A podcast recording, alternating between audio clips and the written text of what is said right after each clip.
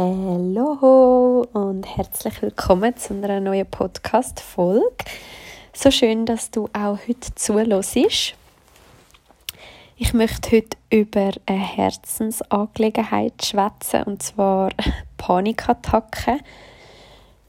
Und ich möchte wie im Voraus sagen, dass es meine Geschichte ist. Ähm, ich habe jetzt die Woche auf Insta schon einen Post aufgeladen zum Thema Panikattacken, was Tipps sein können.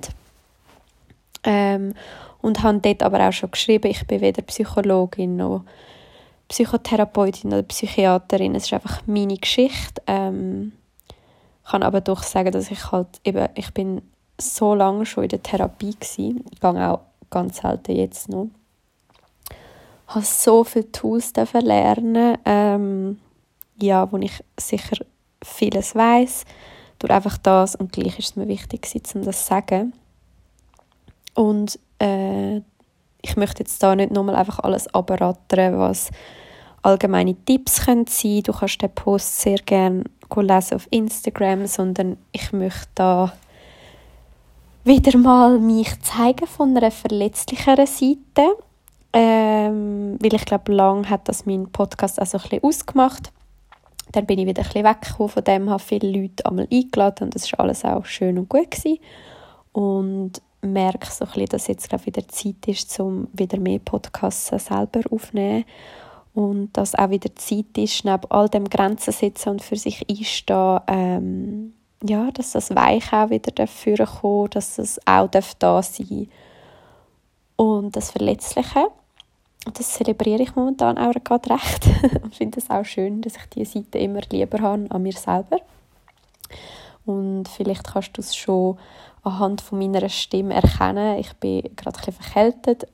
Ähm, genau, ist jetzt aber schon wieder viel besser. Darum sollte ich jetzt auch nicht husten während dem Podcast, sonst hätte ich jetzt nicht aufgenommen. Genau, aber ich bin vor allem jetzt über das Osterwochenende gar nicht so fit gewesen.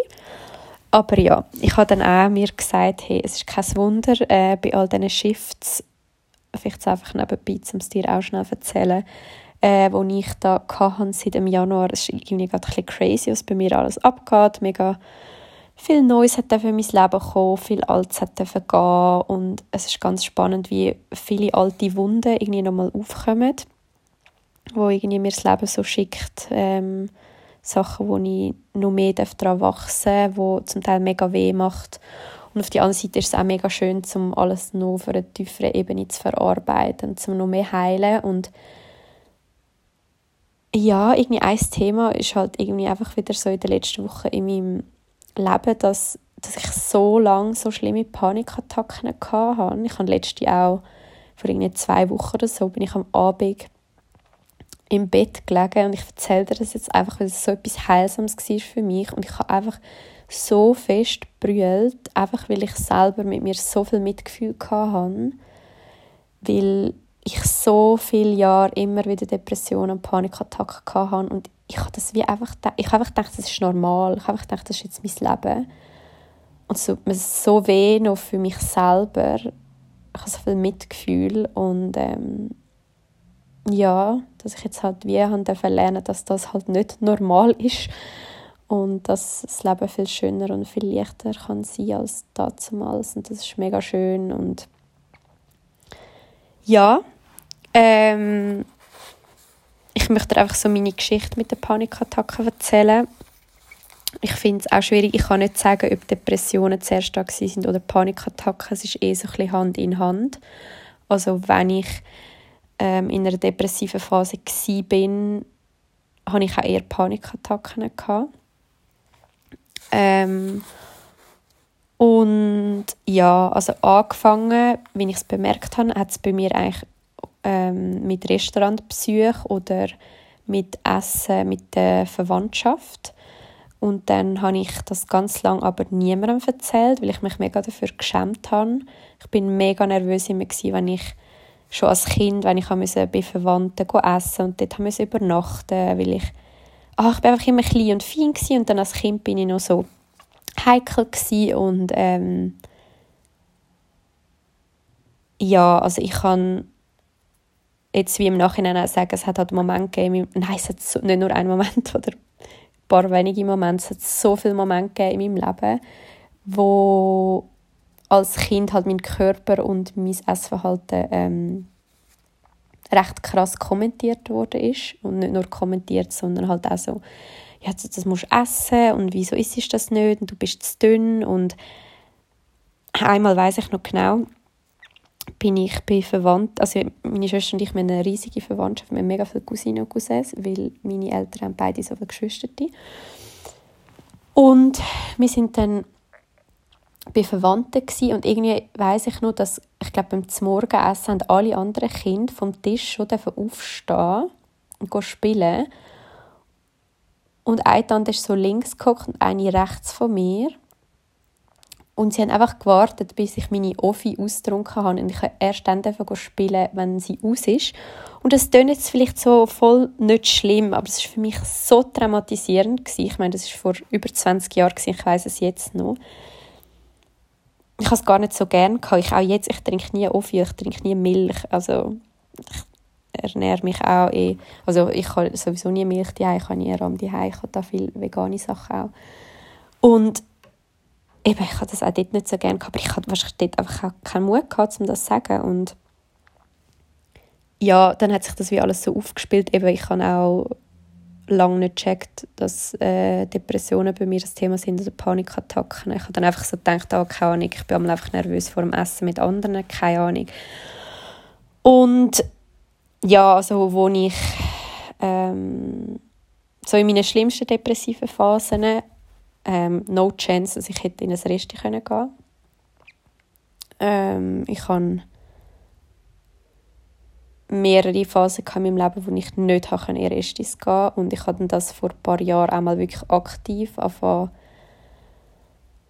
ähm, angehen. Also ich habe eine Zeit lang mega Unterstützung natürlich immer von meiner Familie und eben in Therapie und ähm, habe dann mega Unterstützung bekommen von meiner Schwester und sie hat mir dann gesagt, schau, jetzt können wir das wieder zusammen üben und dann sind wir dann wirklich das zweite ins Restaurant und mega herzig. Irgendwann auch, als ich PH fertig hatte, hat die Kollegin von mir auch gesagt, ja, wenn wir mal zusammen essen. Und sie hat gewusst, dass ich äh, mit dem mega Mühe habe. Und gleich habe ich gesagt, ja voll, weil ich habe gewusst, ja, dort an, wo sie vorgeschlagen hat, das Essen finde ich mega fein. Und ich wollte wieder dieser Angst nicht immer so viel Raum geben. Und ich wollte gehen, obwohl ich Angst habe. Und ja, ich habe wieder lernen, habe mega heilen, indem ich meiner grössten Angst in die Augen geschaut habe und voll auf Konfrontation aus bin, weil meine Therapeutin immer gesagt hat, schauen Sie, Frau Horath, das Einzige, was Sie jetzt machen können, ist immer wieder in ein Restaurant zu gehen und zu essen und merken, es kommt gut und irgendwann werden die positiven Erlebnisse halt überwiegen und habe, habe ich mich halt wie mein Gehirn einfach, auch mein ganzes System können umkonditionieren und ich wollte jetzt einfach da dir auch sagen, falls du Panikattacken kennst oder falls du jetzt einfach auch nur zuhörst, ähm, weil es dich interessiert oder weil du vielleicht jemand anders kennst, der das hat. Es ist so schlimm für mich, es ist so anstrengend ähm, und es ist auch mal okay, wenn man es gerade nicht kann oder noch nicht kann oder noch nicht bereit dafür ist, weil es hat sehr viel Energie gekostet und ich habe aber nicht nur in Restaurants oder eben also Familienessen amigs Panikattacken gehabt. Also in, depressiven Phasen hatte ich auch schon beim Coiffeur gehabt, weil ich dann wie so Angst hatte, Scheiße, ich muss jetzt wie wegrennen oder ich muss jetzt glaube erbrechen. Also ich habe oft auch Angst gehabt, dass ich muss erbrechen.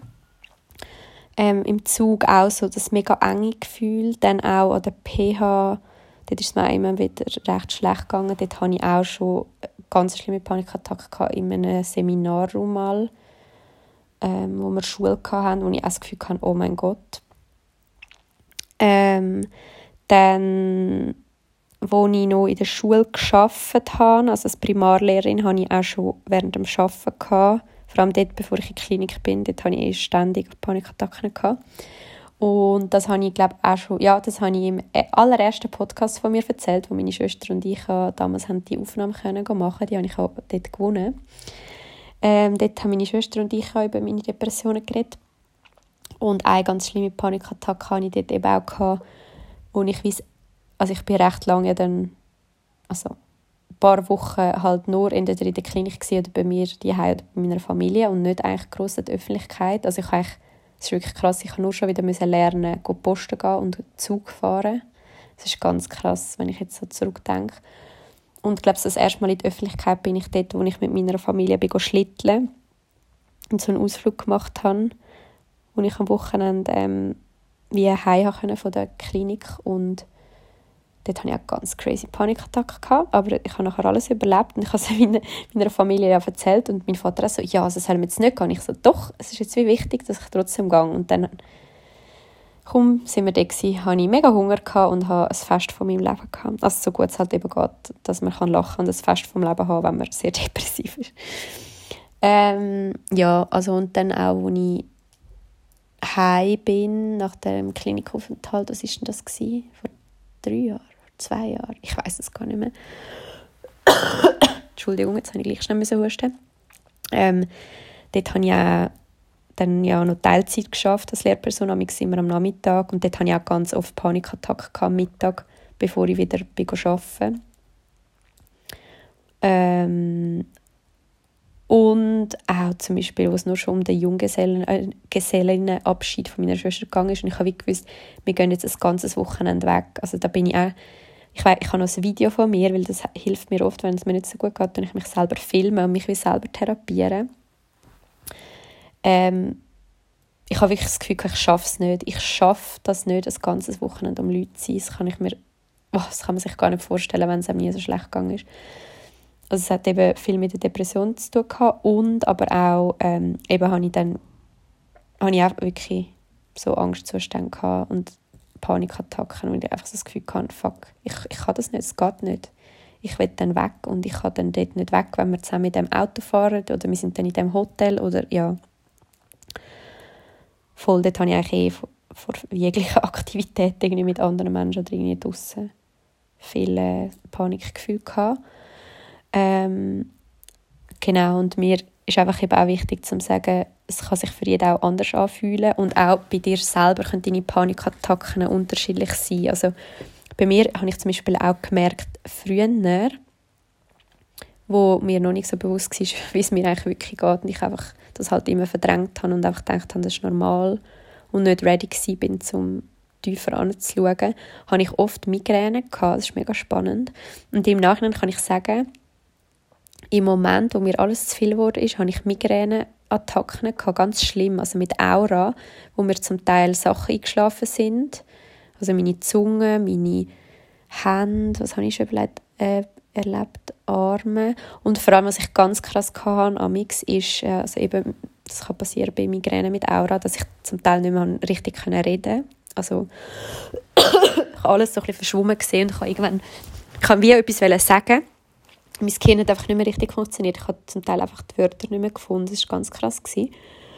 Und im Nachhinein habe ich wirklich gemerkt, auch zum Beispiel einmal hätte ich als Jugendliche mal abgemacht mit Kolleginnen an der Street Parade, da hatte ich eine Panikattacke gehabt, oder in der Kante und dann hat bei den, äh, eine Migräneattacke und bin nicht gegangen.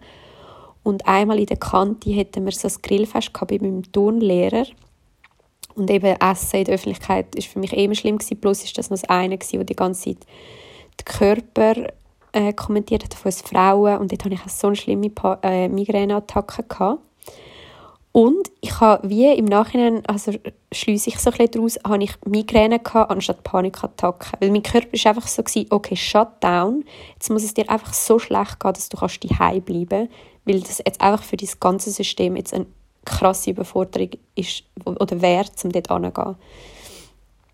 Und ähm, Genau, die letzte recht krass Panikattacke hatte ich vor, im Sommer vor zwei Jahren in Albanien. Dann habe ich auch gemerkt, haben wir irgendwie noch nicht zu Mittag gegessen, also ich habe nicht regelmäßig gegessen. Ich bin halt die ganze Zeit um meine Familie, gewesen. ich hatte zu wenig Zeit für mich. Ähm, plus eben, es ist mir dort eh noch nicht so gut gegangen. Ich musste dort auch immer noch mega müssen schauen, meine Ressourcen einteilen, also auch, ja, also bin dort sicher noch nicht erholt von meiner recht lange Depression. Und plus sind wir dort am Strand und es war für mich auch noch so eine Reizüberflutung, weil die ganze Musik gelaufen ist und dort auch habe ich irgendwann einfach so verbrüllen. Ich einfach so mein Vater oder meiner Familie gesagt, ich habe jetzt eine Panikattacke und ich einfach so brüllen. Und das Wichtigste habe ich dort gefunden, dass, ich meine, dass ich wie mein Umfeld, dass sie es wissen, weil wenn in dem Moment, wenn niemand gewusst hätte, dass ich das manchmal habe, was wäre so schwierig gewesen. Und die Person, die mir eigentlich am besten helfen kann, ist in dem Moment meine Schwester. Und sie ist dann dort leider nicht rum. Da habe ich ihr ein SMS geschrieben, ob sie mich bitte holen kann, weil für mich ist einfach so, ich wollte jetzt einfach nur noch heim. Ich kann nichts mehr mögen. Ähm, sie ist dann gekommen, hat noch gefragt, hey, wenn wir uns schnell abkühlen, vielleicht hilft das auch noch schnell ins Meer. Und ich so, nein, ich will einfach nur noch heim. Und mir, ich weiß noch, wir waren im Auto und ich konnte kaum mehr reden. Ich war so erschöpft, gewesen, weil die Panikattacke so anstrengend war. Und das war auch mit der Migräne so. Gewesen. Also wirklich, es hat so viele Parallelen, es ist ganz krass. Einfach so, wow, ich kann nichts mehr mögen. Es ist halt wie so ganz ein krasser Kampf. Reaktion vom Körper und alles spannt sich an und dein Herz schlägt schnell und also ich habe es nie so extrem gehabt, dass ich das Gefühl habe, ich sterbe jetzt. Weil es gibt ja auch Menschen, die haben wirklich so schlimme Panikattacken, die haben das Gefühl, ich sterbe jetzt. Das habe ich nicht so gehabt. Aber gleich ganz schlimm so wie völlig Kontrolle verloren. Wieso was passiert jetzt einfach? Und ich habe es dann halt, weil ich es schon so kenne und mich äh, mit dem auseinandergesetzt habe, damals im Sommer vor zwei Jahren, habe ich es mega gut können zulassen.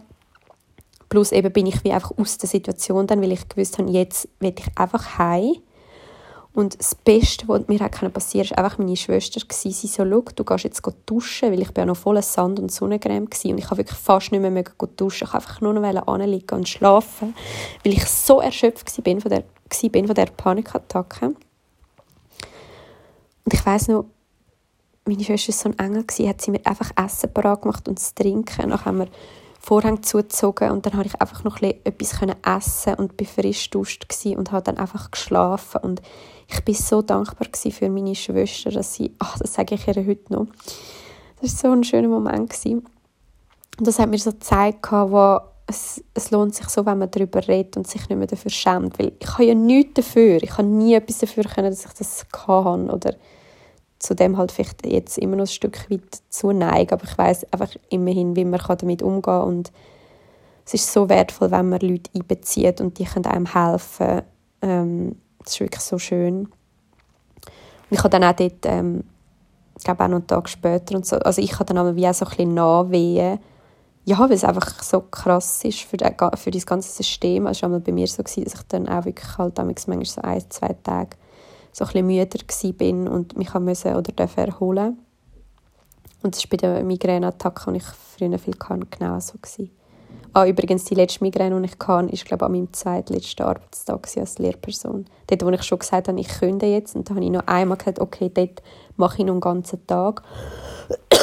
bin ich am Morgen früh aufgewacht und so gerinnt, wie also richtig Migräne. Da bin ich gleich einfach arbeiten und das einfach durchgezogen. Und da habe ich gedacht, Ciao zusammen. ja, und was ich einfach da wieder mal teilen oder in den Podcast einbringen, ist so, hey, ich habe jetzt nur so selbstbewusst sein und ich habe wirklich so an mir geschafft. Ich habe Grenzen gesetzt, die ich mir nur schon vor einem Jahr gewünscht hätte, dass ich die ziehen kann. Und gleich, jeder noch so selbstbewusste Mensch, das würde ich dir einfach mit dem zeigen, ähm, hat irgendwie eine verletzliche Seite und es geht mir nie darum, dass ich sage, wo alle Frauen müssen jetzt nur noch Grenzen setzen. Und ich glaube, es ist vielleicht in letzter Zeit wirklich oft so übergekommen. Und ich denke auch, dass ich recht lang so in dem inne bin, wo Grenzen setzen, das, das, das, das. Und bin recht lange in dem Kampfmodus auch und bis teilweise immer noch, weil ich halt ja, halt lang mich halt immer für vieles haben müssen rechtfertigen oder ich habe zumindest das Gefühl gehabt. Und viele müssen für mich selber einstehen und kämpfen für mein Glück und allgemein im Leben und jetzt merke ich wie hey, ja, man kann selbstbewusst sein und stark sein, kann eine starke Frau sein und ich darf trotzdem die ganze Verletzlichkeit auch zeigen und das macht mich sogar noch stärker. Das ist etwas so Schönes. Ich finde es auch etwas Unschönes, wenn das andere von sich zeigen, weil es ist einfach kein Leben perfekt, es ist niemand perfekt. Und wenn ich halt einfach so die Tipps schnell abschreibe, also überhaupt nicht nur schnell, ich habe mir sehr viele Gedanken gemacht zu dem Instagram-Post, zu der Panikattacke, aber kann vielleicht wie, habe es wie so überkommen, ja, ja, die kann jetzt schon davon reden. Und ich möchte einfach da nochmal halt dazu sagen, ich weiß, wie das ist. Es, ist. es kann so schlimm sein und es ist so easy, wenn halt einfach jemand kommt und sagt, ja, musst halt Grenzen setzen, musst halt ein an dir arbeiten. Ja, es tut weh, aber auch das kommt halt niemand und rettet dich und das habe ich halt auch dürfen und müssen lernen, weil ich so lange ist mein kleines Mädchen in mir, so mein inneres Kind so gewesen, wo hoffentlich kommt jetzt einfach jemand und rettet mich und das ist einfach nicht, das passiert nicht, das wird nie passieren und wirklich, wenn du das kennst, auch wenn, wenn du manchmal so ein beengendes Gefühl hast, nur schon, eben, es muss auch gar nicht so schlimm sein, dass du das Gefühl hast, du stirbst jetzt, dann Panikattacken können so sich unterschiedlich anfühlen. hey, sorry, mein Husten. Aber geht es schon genug früh an, weil ja, ähm, ich habe so viele Jahre wie allein, also bin ich allein mit dem, weil ich es nicht geteilt habe, weil man vor, sagen wir, 10, 15 Jahren halt auch noch nicht so darüber geredet hat wie jetzt weil man noch nicht so offen war. Und ich meine, genau das sehe ich auch als Aufgabe, dass ich die verletzlichen Sachen zeige, dass ich darüber rede, wie scheiße das Leben kann sein, dass ich erzähle, wie schwierig das es kann sein und dass ich dir aber auch kann zeigen kann, all das kenne ich, all das habe ich erlebt und trotzdem bin ich jetzt glücklich, weil es hat mich halt zu dem gemacht, wo ich jetzt bin. Und es klingt so cheesy und es klingt so kitschig. Ich meine, ich will nie mit all den Schmerz durchleben, weil es hat so weh gemacht, so fest, so, so fest. Aber ja, schlussendlich denke ich, hat es mich auch zu einem mega reifen Mensch, zu einem sehr reflektierten Mensch gemacht, zu dem, wo ich jetzt bin. Und das sehe ich wie auch so ein als Message für die Welt. Und das habe ich auch schon immer wollen, dass ich einfach die Welt ein Stück weit verbessern kann, dass ich kann zeigen kann, hey, das kann so scheiße sein, aber du kannst es wieder kehren.